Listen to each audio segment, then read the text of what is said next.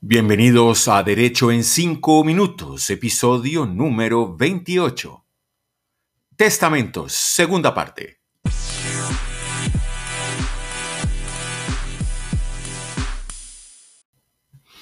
Soy Edgar Humberto Campos y les doy la más cordial bienvenida a este su podcast semanal y la cita con el derecho. Hecho en 5 minutos, episodio número 28 para hoy domingo 3 de septiembre del año 2023. Hemos venido hablando en la edición anterior acerca de los testamentos y es por ello que este episodio, el número 28, se dedicará también a hacer mención a dos tipos de testamentos, quizás los más conocidos, el testamento abierto y el testamento cerrado. Bienvenidos.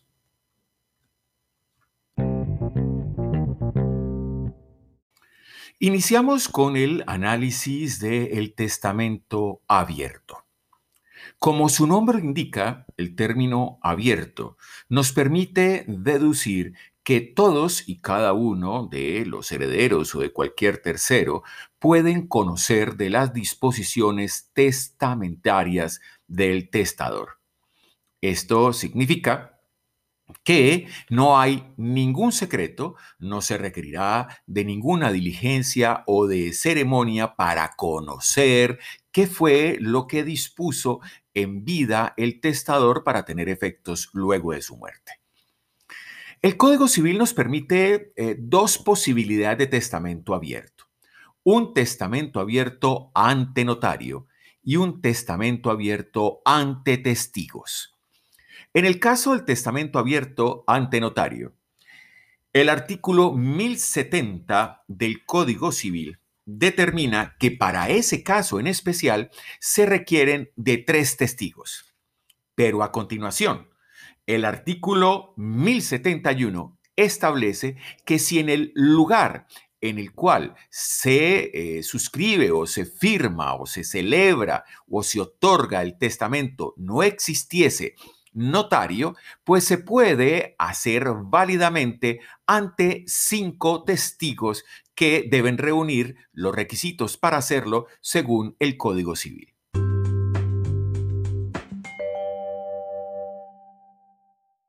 Este testamento, bien sea ante notario o bien exclusivamente ante testigos, debe contener en su cuerpo eh, ciertas estipulaciones.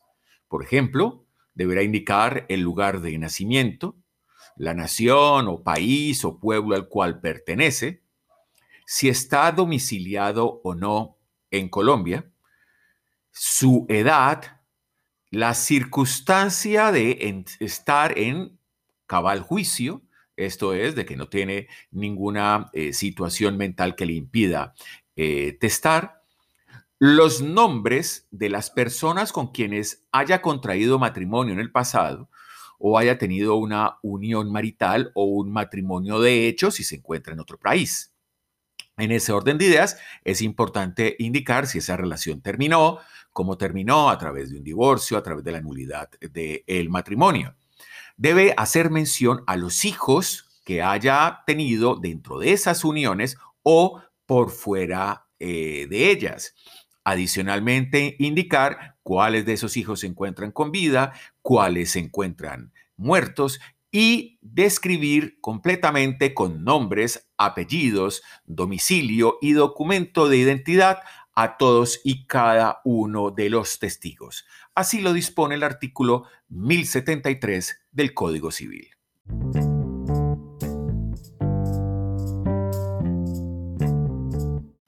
El Código Civil también establece que antes de ser suscrito el testamento tanto por el testador, el notario y los testigos, o solamente el testador y los notarios, es necesario dar lectura completa de todo el testamento.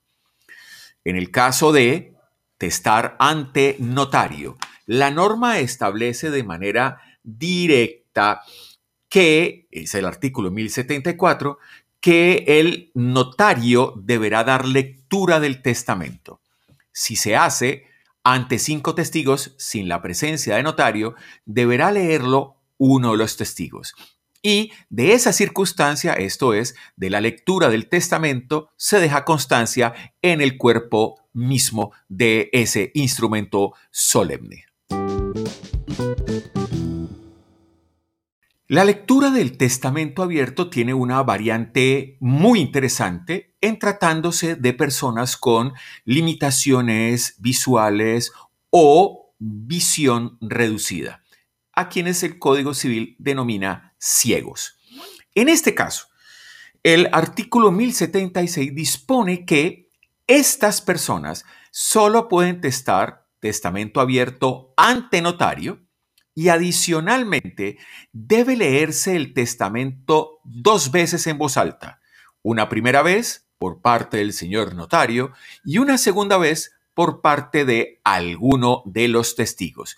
Y se debe tomar el consentimiento o el asentimiento del el invidente, indicando que efectivamente ha escuchado en dos oportunidades, una al notario, otra al testigo, y que esas son sus disposiciones testamentarias.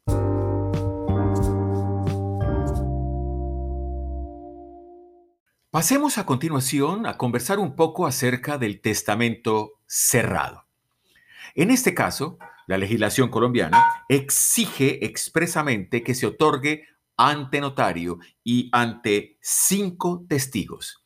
De hecho, la legislación nacional prohíbe que quien no sepa leer suscriba o otorgue un testamento bajo esta modalidad, la modalidad de testamento cerrado. Una característica especial de este tipo de testamentos es que nadie conoce las disposiciones del testador. ¿Por qué? Porque él entrega un sobre, el cual va a estar completamente sellado, en el que informa que al interior de él se encuentra su testamento. Se encuentran las disposiciones testamentarias. ¿Qué se hace en ese caso? La ley 36 de 1931 establece de manera perentoria que una vez el testador ha manifestado ante el notario y ante los testigos que en ese sobre se encuentra contenido su testamento, debe levantarse una escritura pública, según lo determina el artículo 1080 del Código Civil, en la cual se debe indicar por lo menos lo siguiente. El lugar de otorgamiento, el día, mes y año de la constitución del testamento cerrado, el nombre y apellidos del notario, los nombres, apellidos, domicilio y vecindad tanto del testador como de cada uno de sus testigos, la edad del otorgante, la circunstancia de, de encontrarse en entero y cabal juicio, el lugar de su nacimiento y la nación a la cual pertenece. Se extiende la escritura pública se firma la escritura por el notario, por el testador, por los cinco testigos, e igual se rubrica, esto es, se firma el sobre por el notario, el testador y los cinco testigos. Una vez se incorpora el testamento en el protocolo notarial, ese sobre va a quedar bajo custodia directa del notario dentro de los documentos más importantes de la notaría.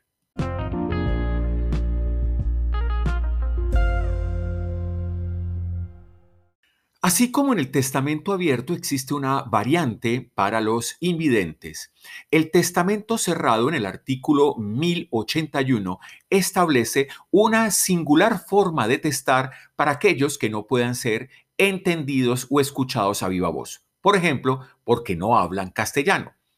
En ese orden de ideas se establece que el testador escribirá con su puño y letra en la carátula del sobre la palabra testamento o la equivalente en el idioma que prefiera. Por ejemplo, el señor es anglosajón o su lengua madre es el inglés, pues va a rotular el sobre de la siguiente manera. Last will and testament. Última voluntad y testamento. De esta manera, el legislador nacional entiende que es posible que una persona desee hacer testamento, está en nuestro territorio, pero no hable nuestro idioma y no por ese hecho se le cierra la posibilidad de emitir sus disposiciones o sus instrucciones que tendrán efecto luego de su muerte.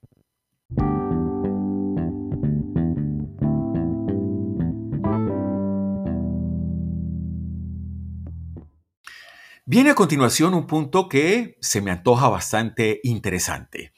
Tiene intriga, tiene suspenso, tiene emoción. Y es la apertura del testamento cerrado. Pero ese será el tema del podcast de la próxima semana en Derecho en 5 minutos a través de las plataformas Spotify y Apple Podcasts. Soy Edgar Humberto Campos desde Cali, Colombia, y los espero el próximo domingo para que abramos ese testamento aquí en Derecho en 5 minutos. Hasta pronto.